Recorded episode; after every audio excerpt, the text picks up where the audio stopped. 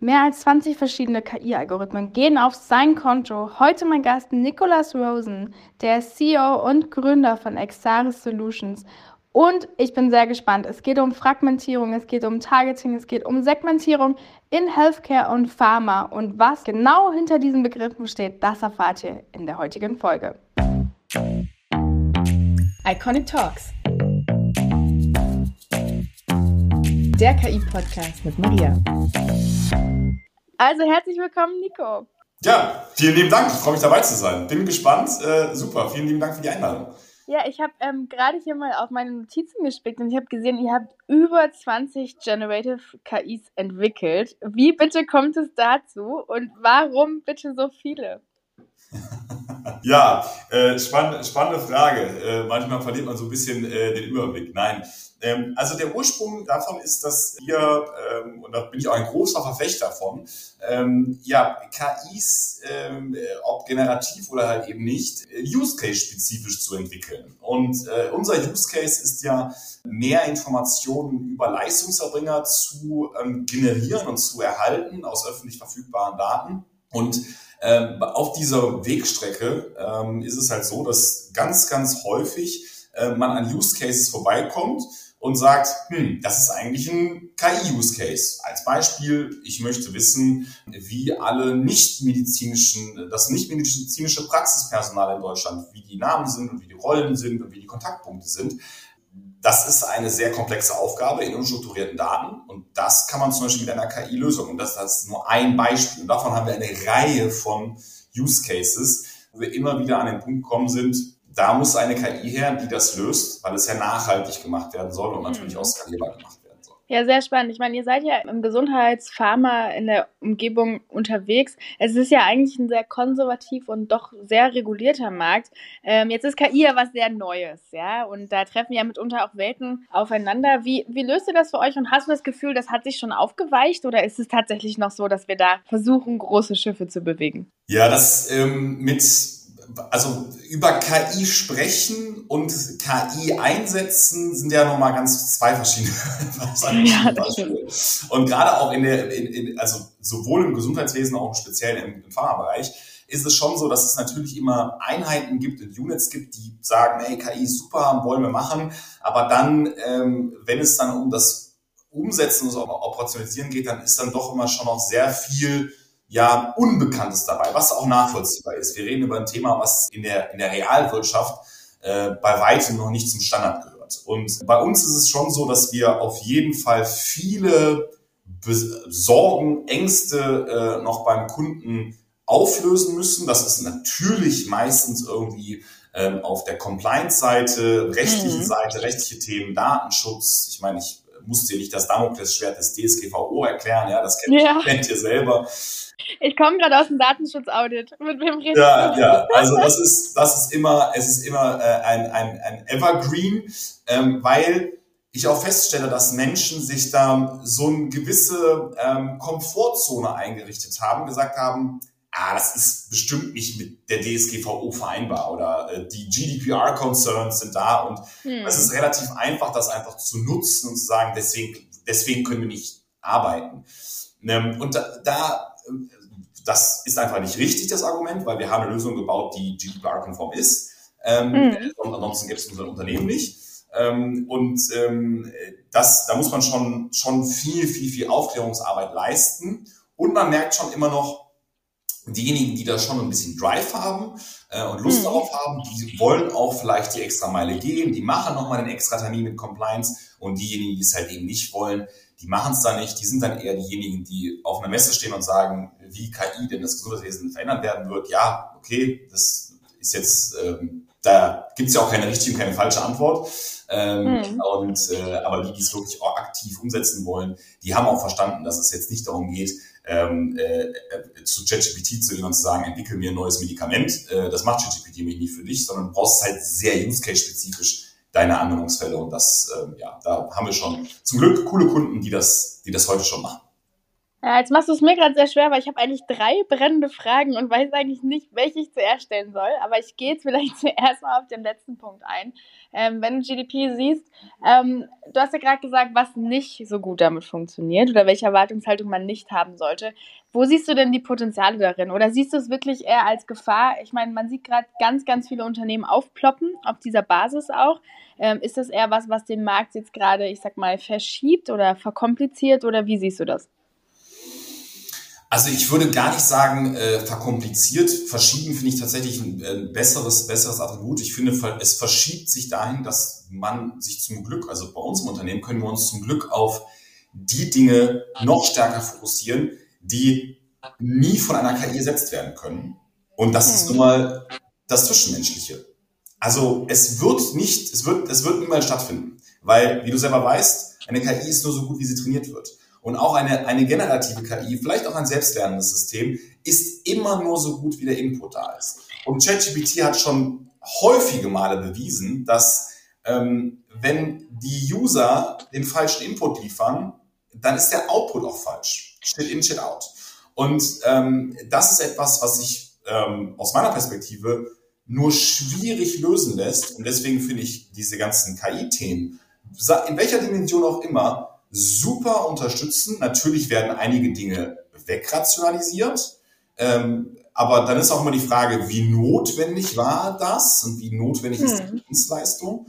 Es geht eher dahin, dass man sagt, okay, die Dinge, die wirklich wichtig sind, kommen, werden deutlicher, werden klarer. Und da muss man dann auch entsprechende Kompetenzen aufbauen und auch entsprechende ähm, ja, Geschäftsmodelle entwickeln. Ähm, weil ich bin ganz ehrlich, also wenn ich mir zum Beispiel Midjourney anschaue, Mhm. Wenn ich ein Bild brauche, gehe ich dahin. Ich gehe nicht mehr zu einer Agentur. Das ist nun mal ja. so. Ähm, aber eine Agentur hat ganz andere Dienstleistungen für mich, die viel interessanter sind, als ein Bild zu machen. Ja. Nee, also absolut richtig. Ich muss gerade so ein bisschen in mich reinschmunzeln, weil wir sind ja jetzt im Gesundheitswesen, sag ich mal, beide unterwegs. Und das ist ja ein Bereich, der durchaus auch von Emotionen und Persönlichem auch lebt. Ja, ich meine, gerade wenn wir uns mal die Pflege zum Beispiel anschauen, ne, oder auch die ganzen das ganze, ich sag mal, die ganzen Prozesse im Krankenhaus, da ist ja auch immer die menschliche Komponente existent. Und ich musste gerade daran denken, ich saß vor wenigen Tagen bei einem ähm, Partnerunternehmen von uns, da haben wir auch zwei Stunden geworkshopt, KI ähm, wirklich so gedacht, wie man dort Prozesse deutlich verschlanken kann, deutlich schneller machen kann. Ähm, dann haben wir mal so eine Pflegeschwester ähm, hinzugezogen und der erste Satz war sofort, ja, ihr wollt mich ja weg, wegrationalisieren. Mich braucht man dann ja nicht mehr. Und das ist ja auch so ein bisschen der Irrtum, der dabei immer aufkommt. Ähm, hast du die Erfahrung auch schon gemacht in dem Bereich oder schafft ihr da wirklich eher auch ganz klar diese Räume aufzuzeigen? Nee, ihr habt dann nur einfach mehr und ich sag, mehr Ressourcen, mehr Zeit, ähm, ja, um euch auf die Kernkompetenzen einfach zu konzentrieren. Ja, also für uns speziell jetzt aus, aus der Sicht der Extara Solutions ist es schon so, dass wir sagen, naja, also die, ich sag's jetzt mal, die alten Lösungen, die es in dem Bereich mehr HCP, Information, Targeting, Segmentierung etc. ging, das ist ja auch ein sehr, sehr, sehr spezieller Use Case. Ja. Da ist es schon so, dass wir einfach schneller, effizienter äh, und so weiter werden. Das heißt aber dass nicht, dass wir auf der Seite des Pharma-Bereichs etwas wegrationalisieren, sondern einfach wir wie wir gerade gesagt haben, Verschiebungen, ja, also Verschiebungen im Dienstleistungssegment, ja, also jemand, der es halt früher the old-fashioned way gemacht hat, Targeting-Segmentierung, der muss sich halt jetzt an einer, einer, einer, Lösung wie unserer challengen lassen. Das ist äh, nun mal Marktentwicklung, ja, das, das, das ist nun mal so.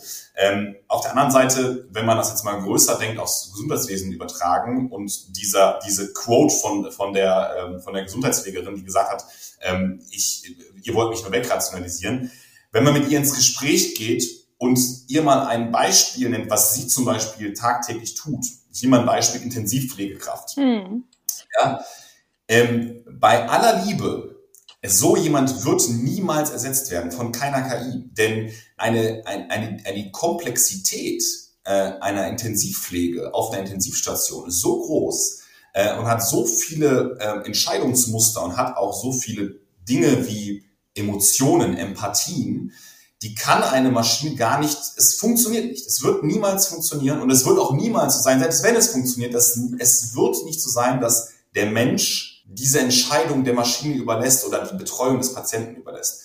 Das heißt nicht, dass ich an diesen Arbeitsplätzen nicht auch KI oder wir müssen ja nicht immer nur KI, wir können auch über simple Algorithmen sprechen, ja. dass man diese nicht einfach einsetzt, um die Arbeit zu erleichtern. Ja, weil ich stelle mir zum Beispiel vor, wie toll muss es sein, als Gesundheitspflegerin eine Möglichkeit zu haben, zu sagen, okay, ich muss jetzt nicht mehr die ganze Zeit die Vitalparameter überprüfen. Ich muss jetzt nicht mehr die ganze Zeit schauen, dass Folgendes passiert, sondern ich kann vielleicht 10, 15, 20 Prozent meiner Zeit wirklich in die menschliche Interaktion des Patienten stecken. Nachweislich führt das, hat das einen elementaren Wert zur Genesung des Patienten. Mhm. Wenn ich nur da liege und halt einfach nur an Maschinen angeschlossen bin und sich keiner um mich kümmert, weil teilweise keine Zeit da ist, dann hat das einen negativen Effekt auf meine Genesung. So, und das sind doch die Themen, die, die ich doch spannend finde. Es wird nichts wegrationalisiert, sondern es werden mehr Kapazitäten frei. Jetzt kann man natürlich böse sein und sagen, naja, das wird dann die freie Marktwirtschaft nutzen und die Kapazitäten, die frei werden, werden dann einfach wegrationalisiert und dadurch wird versucht, mehr Geld zu verdienen. Das ist aber, glaube ich, ein anderes Thema. Dann geht es wieder über Marktmechanismen. Aber gleichzeitig ist es so, dass ich glaube, dass man den Pflegepersonal, aber auch der Ärzteschaft und so weiter einfach mehr Kapazitäten für das, für das Menschliche gibt und das, was administrativ ist oder halt eben wiederkehrende Aufgaben sind, die was mit Übertrag von Daten oder was auch immer zu tun hat, die werden nachher, das, das, das sind Dinge, die Algorithmen, KIs oder was auch immer lösen können und das Menschliche wird im Vordergrund stehen. Ja, ich meine, zumal wir ja wirklich große Herausforderungen haben, ne? Also wenig Ressourcen, immer weniger ähm, auch einfach Zeit, höhere Betreuungsschlüssel etc. pp.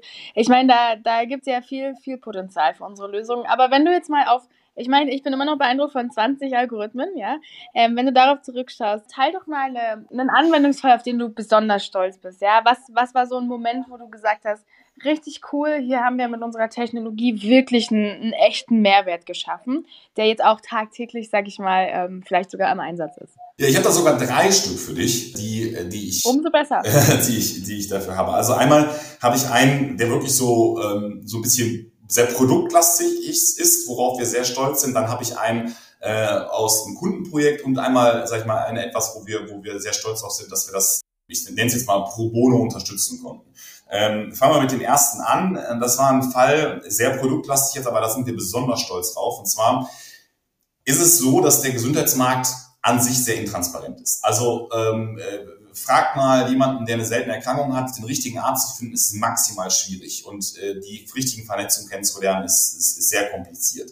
Weil es halt einfach nur Informationssilos gibt oder Inseln gibt, die nicht miteinander verknüpft sind. Wir haben es geschafft, mit unserer Technologie ähm, ein, äh, ein, ein Graph-Netzwerk aufzubauen zwischen den Ärzten. Das heißt, ich kann dir genau sagen, welcher Arzt ähm, denn mit welchen anderen Ärzten welche Gemeinsamkeiten haben und wo halt Netzwerke sind, die sonst keiner kennt. Beispiel, wenn jemand zur gleichen Zeit in der Uni Erlangen studiert hat, im gleichen Fachgebiet seinen Facharzt gemacht hat und vielleicht sogar noch eine Dissertation im ähnlichen Themenbereich gemacht hat, dann wird es hier ein Netzwerk geben. Was so nicht bekannt ist, das ist halt nur deren Netzwerk der Ärzte, aber wenn sie das halt publizieren und veröffentlichen, dann erkennt unser System genau diese Vernetzung. Hat riesige Vorteile für Patienten, aber natürlich auch für unsere Kunden zu sagen, hey, das sind Netzwerke, mit denen wir super arbeiten können, womit wir unsere Produktinnovationen denen präsentieren können und somit sofort die richtigen Leute sofort erreichen und am Ende die Produktinnovation, die Arzneimittelinnovation sofort und schneller an die Patienten gelangen.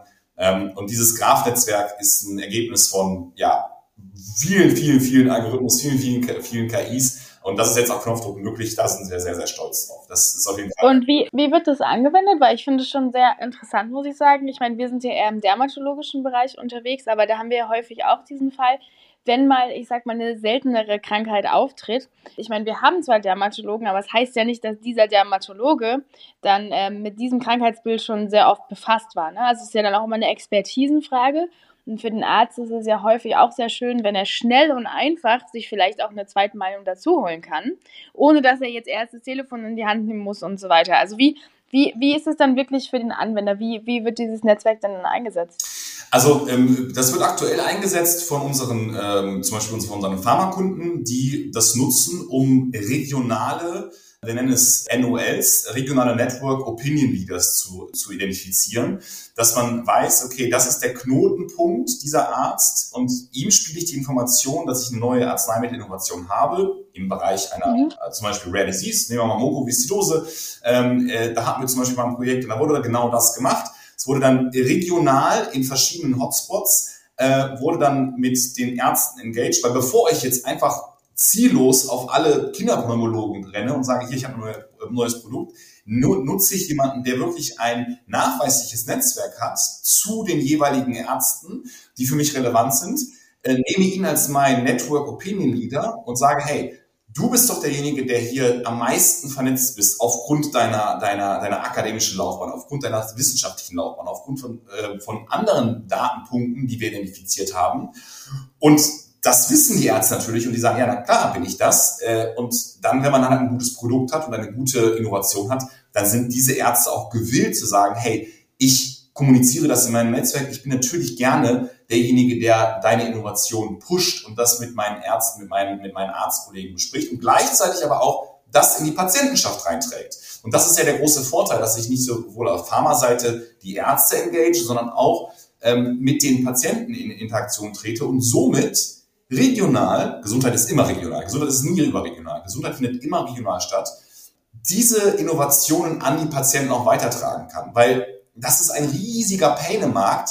Im, im Pharmabereich gibt es so viel Innovationsdruck, der in den, in den Markt reinkommt. Nur Patienten bekommen davon ja wenig mit. Ich weiß nicht, wie oft du ähm, clinicaltrials.gov ähm, screenst und dir hm. aus, welche, welche, welche Arzneimittel Phase 3 Studie gerade abgeschlossen haben.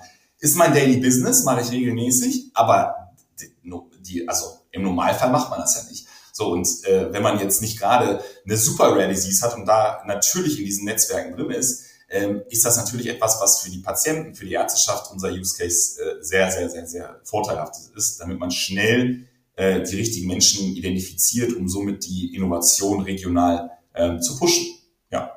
Ja. Ja. Sehr spannend auf jeden Fall. Da kann ich mir einige, einige Use Cases vorstellen. Da müssen wir auch im Nachgang nochmal im Detail sprechen. Ähm, aber darum geht es ja jetzt hier nicht. Ähm, was ist denn die zweite, die zweite Story, wo du sagst, oder der zweite Anwendungsfall, der, der ist auf jeden Fall auch was, worauf du persönlich sehr stolz bist. Ja, also der zweite Anwendungsfall ist tatsächlich ähm, ähm Projekt, äh, projektbasiert. Ähm, und da war es so, dass, äh, ich habe es gerade schon äh, erwähnt, es ging um ein Projekt der, der, der Mukoviszidose bei einem Kunden und die Mukoviszidose da muss ich ganz ehrlich sagen, das ist etwas, wenn man, das ist eine sehr, sehr, sehr, sehr, sehr, ja, fast schon tragische äh, Diagnose, wenn man, äh, wenn man das diagnostiziert bekommt. Es wird im Kindesalter diagnostiziert, ist eine äh, Lungenerkrankung und da liegt die Lebenserwartung bei circa 30 Jahren. Äh, und das ist natürlich eine tragische, tragische Thematik. Und da gibt es ähm, forschende Pharmaunternehmen, die versuchen, sowohl Begleiterkrankungen oder Begleiterscheinungen als auch natürlich die Indikation selber zu äh, behandeln. Und ähm, da hat unser Kunde mit uns zusammen nicht nur dieses Netzwerk identifiziert, sondern wir waren in der Lage, ähm, mit unserer Technologie nicht nur die Ärzte zu identifizieren, die relevant sind, sondern auch die Physiotherapeuten zu identifizieren. Ein, ein Markt, der vollkommen intransparent ist, weil es überhaupt kein, es gibt ja gar kein zentrales Register für Physiotherapeuten oder hm. generell für, für die, für die Heilmittelerbringer. Ähm, unsere Technologie, wir haben die alle äh, bei uns drin, wir können die durchsuchen, wir können die auch segmentieren, also sagen, wer ist denn für was relevant. Und bei der Mukoviszidose ist es ganz interessant, dass wenn es diagnostiziert ist, dann sind die Physiotherapeuten sehr, sehr schnell involviert, weil sie halt eben die Therapien mit den Patienten durchführen.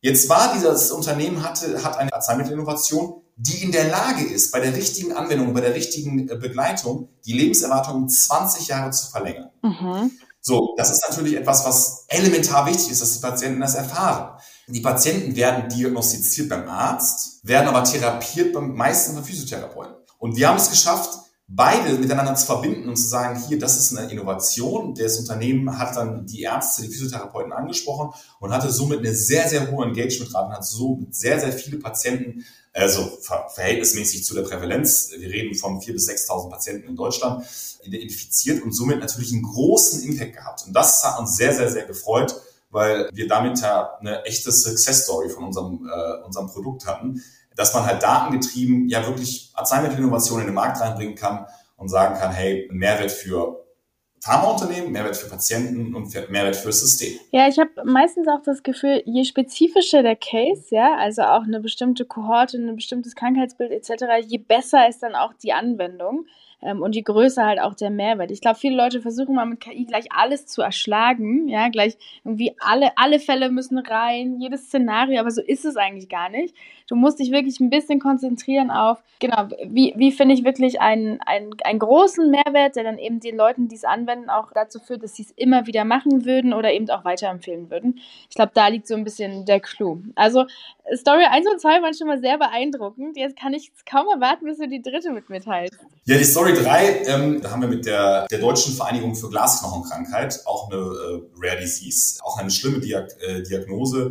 Und da ging es darum, dass die Vereinigung für Glasknochenkrankheit in Deutschland haben ein Patientenportal oder eine, eine, eine Seite, wo Patienten sich darüber informieren können, wer ist denn Spezialist und wer nicht. Und ich hatte äh, mit der Geschäftsführerin äh, der Vereinigung gesprochen und sie hat gesagt, ja, das Problem ist halt, wir wissen gar nicht, wer relevant ist. Wie auch, weil es halt total komplex ist, das herauszufinden. Und wir haben das dann für diesen äh, Verein kostenfrei gemacht und gesagt, so, wir untersuchen den gesamten Markt und schauen, wer für euch in der Osteogenesis imperfecta, das ist der, äh, der lateinische Name der Glasknochenkrankheit, denn äh, relevant ist. Und siehe da, äh, wir konnten, glaube ich, am Ende über, ich weiß es nicht mehr genau, es waren, glaube ich, über 300 top relevante und insgesamt 600 dann mehr oder weniger relevant. Ist ja nicht jeder Arzt gleich relevant.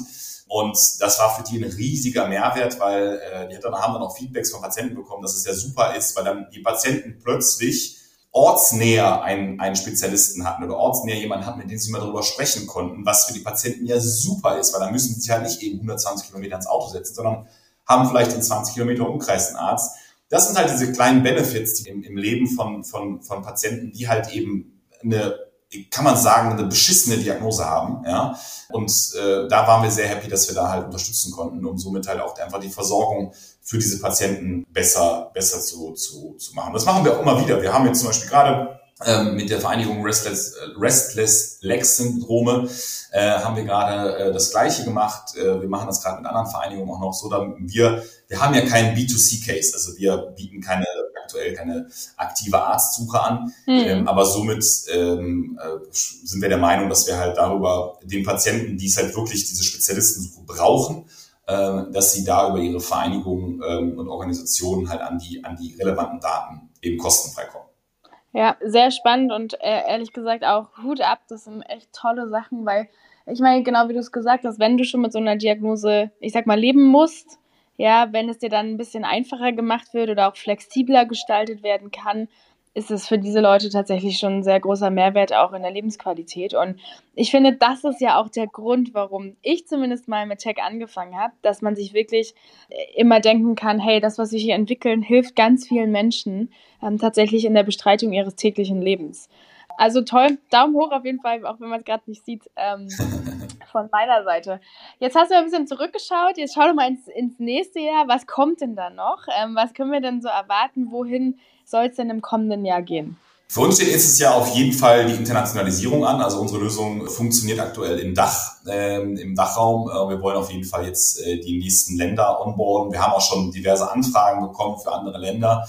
Und ähm, ja, das ist, das ist unser, unser großer Plan. Ich muss jetzt nicht sagen, dass natürlich Produktentwicklung immer, immer, immer, also Softwareentwicklung ist ja nie fertig, äh, das läuft immer weiter. Aber sagen wir so die strategischen Ziele für nächstes Jahr schon, dass wir die Europe Top 5, Nordics und US äh, onboarden. Sieht auch sehr gut aus und äh, ja, da, da freue ich mich auf jeden Fall sehr drauf, ähm, weil das auf jeden Fall nochmal einen guten, guten Boost für unser, unser Unternehmen geben wird. Ja, und aus eigener Erfahrung kann ich sagen, nicht nur fürs Unternehmen, sondern auch für euch als, als Team, unfassbar spannend, jeder Markt mit seinen Eigenheiten.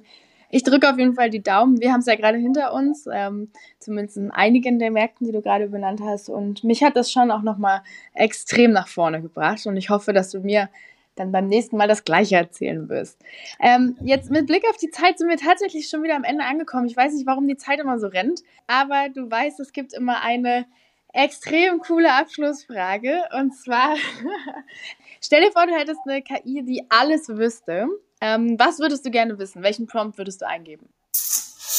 Ähm, ja, da muss ich sagen, dass ich ich muss zwei Antworten liefern. Und zwar, äh, eine Antwort ist für mich ganz persönlich und die andere Antwort ist mehr so, ja, gesellschaftlich, würde ich sagen, gesellschaftskritisch. Ähm, meine, meine persönliche Frage wäre tatsächlich, gibt's äh, gibt's noch außerhalb der Erde noch Leben? Das würde mich wirklich interessieren, weil das ist ja eine Fragestellung, die, ja. wenn sie allwissend ist, dann kann sie es ja beantworten, ne? die KI. Äh, weil wir sind ja. Ich weiß nur nicht, ob du die Antwort haben willst. Das würde schon einiges in unserem Leben auf jeden Fall verändern.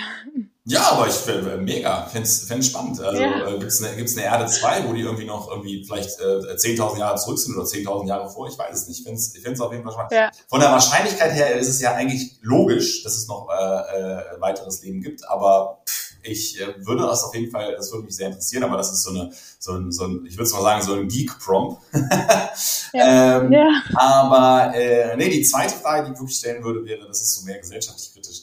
Wann wird es wichtiger zu wissen als zu glauben? Das ist, glaube ich, etwas, was äh, ich auf jeden Fall die, die, die KI fragen würde. Und meiner Meinung nach ist das eines der größten Probleme äh, unserer Zeit. Ja. Ähm, mehr äh, dem Glauben mehr Vertrauen geschenkt wird als äh, dem, dem Wissen. Und solange das so ist, werden wir auch viele Probleme lösen können. Ähm, und das würde mich doch sehr, sehr interessieren, denn ich bin ein Verfechter des, äh, des Wissens und der Wissenschaft und äh, das, äh, das würde mich dann doch äh, aus gesellschaftlicher Perspektive interessieren. Ja, dann müssen wir beide jetzt. Was ist mein Prompt? Mein Prompt, äh, das ist auch immer schwierig, aber ähm, ich bin ja tatsächlich ein Planungstyp, ja. Ich würde gerne, gerne wissen, was, was sind die die Themen, die mich in den nächsten Jahren erwarten, das würde mich schon sehr interessieren, da könnte ich mich gut vorbereiten. Aber natürlich, du weißt, ähm, ich habe noch ein bisschen ähm, soziales Engagement auch auf, an der Seite. Ne? Also das ganze Thema ähm, kleine Stiftung mit ähm, ganz viel Engagement Richtung Kinder, Naturschutz und so weiter. Und ich meine, der Klimawandel ist, glaube ich, was, was uns allen ein bisschen Respekt einflößt.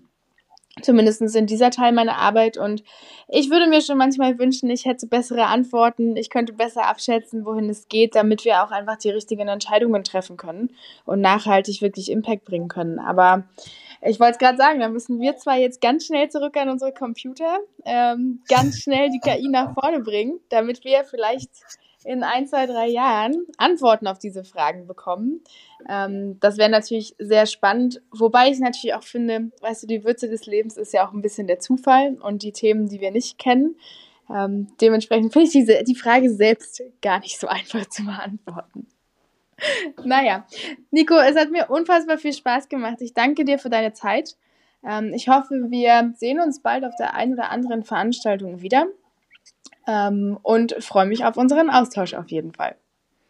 Ja, Maria, vielen, vielen lieben Dank. Es hat mir sehr viel Spaß gemacht und äh, tolles Format. Äh, weiter so, macht, äh, macht immer Spaß zuzuhören. Und jetzt war ich ja mal selber dabei. Eine große Ehre.